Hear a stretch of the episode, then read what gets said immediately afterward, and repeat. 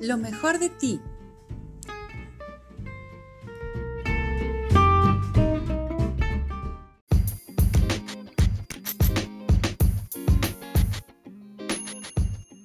¿Qué tanto te conoces?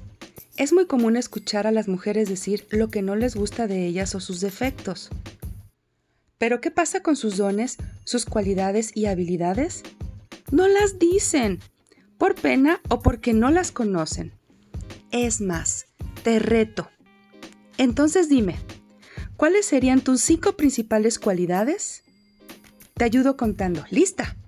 Cualidad número uno. Cualidad número dos. Cualidad número tres. Cualidad número cuatro. Cualidad número cinco. Ahora, ¿cómo las utilizas en tu vida?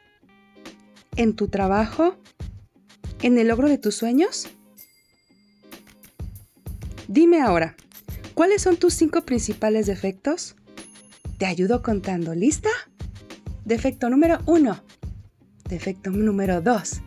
Defecto número tres. Defecto número cuatro. Defecto número cinco. Dime ahora, ¿de qué manera te han limitado en tu vida? ¿En tu trabajo? ¿En el logro de tus sueños? Reflexiona en tus respuestas y te dejo de tarea que te enfoques en conocerte. Utilizar adecuadamente tus dones y talentos para ser constantemente tu mejor versión. Esa versión de ti que sí quieres ser. Soy Karen Oropesa. Encuéntrame en Facebook en tu viaje a Venus.